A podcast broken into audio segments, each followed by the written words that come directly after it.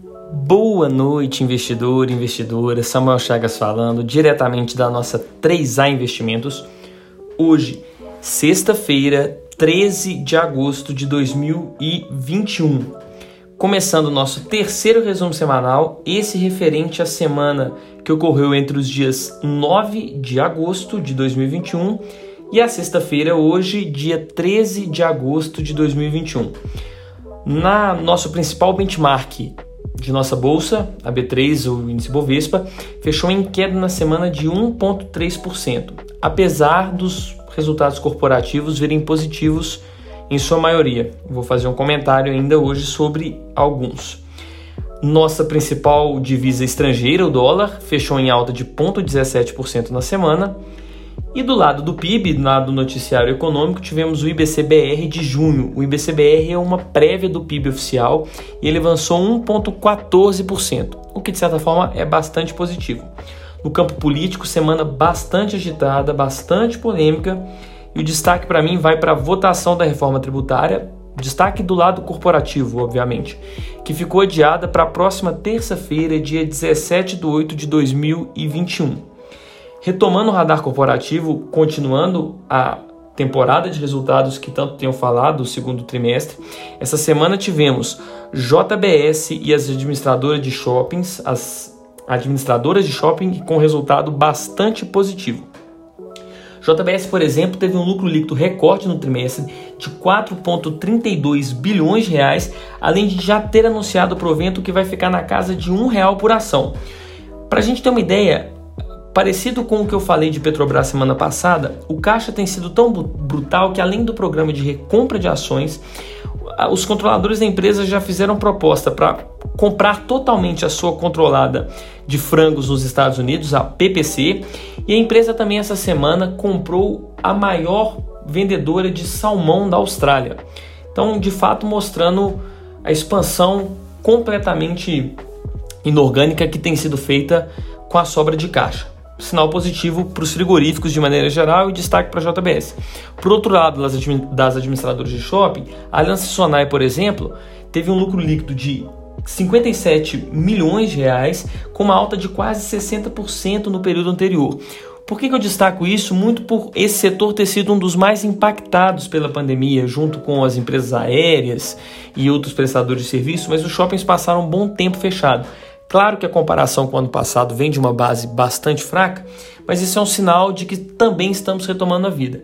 Ainda mais com a notícia de hoje, em termos de primeira dose, nós ultrapassamos os Estados Unidos percentualmente falando. Primeira dose, claro, não é imunização completa, mas não deixa de ser um sinal positivo.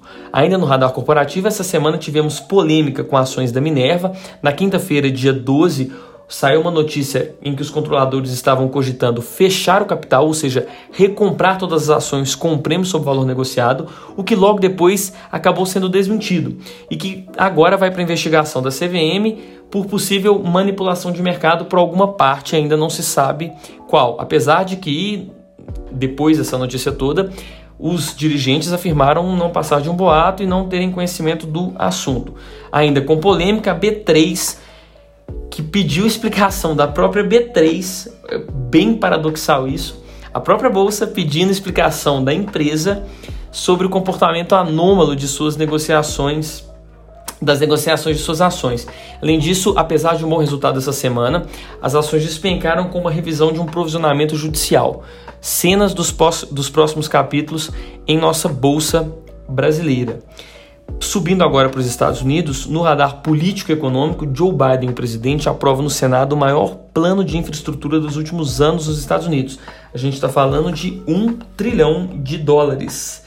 É tirar o escorpião do bolso mesmo. Aí, seguindo esse, esse, esse dado econômico, a gente teve o CPI, que é o, paralelo ao IPCA deles, o medidor de inflação, que vem em linha com a estimativa para julho, coisa de 0,5%. Sinal positivo, afinal de contas, isso tem sido um grande terror do mercado e possível antecipação da retirada dos estímulos por parte da autoridade monetária principal, o Federal Reserve americano. Até agora, luz verde nesse aspecto. Claro, tem muita água para rolar ainda até o final do ano. Os, nos três índices, resumindo os principais mercados por lá. Tivemos o S&P 500 e o Dow Jones industrial e tradicional em alta essa semana, contra leves perdas do tecnológico Nasdaq.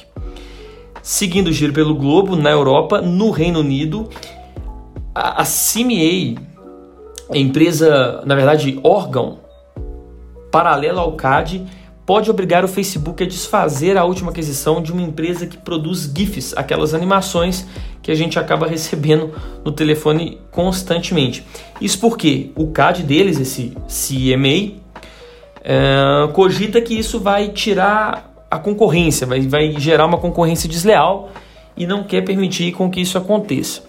Cenas também dos próximos capítulos para termos o veredito final é, em termos de bolsas nos diversos países, a gente presenciou a maior sequência de alta nos últimos anos. Na verdade, desde 2006 tivemos a maior sequência de pregões em alta, coroando um estoque 600 com positivo em 1,27% na semana.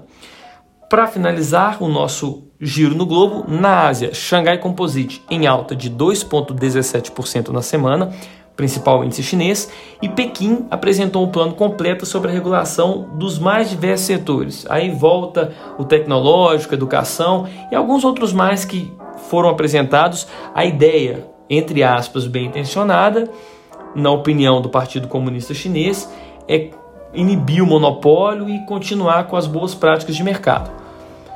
Vamos ver também isso como que vai suceder nos próximos meses. Isso que o Ocidente tem olhado com olhos bastante tortos para essa possível intervenção mais acirrada do Partido Comunista Chinês. No Japão, o Nikkei fechou em alta de 0,97% na semana e tivemos o fim dos Jogos Olímpicos. Agora nos vemos em, em Paris para a próxima para os próximos jogos. E essa semana tivemos um episódio de podcast também, na quarta-feira, com o atleta olímpico. Vale a pena conferir a experiência de alguém que já vivenciou duas competições. Ainda no Japão, o país tem o pior desempenho econômico do G7 e o principal culpado, culpada na verdade, é a vacinação que vem muito lenta, como tenho comentado, no Japão.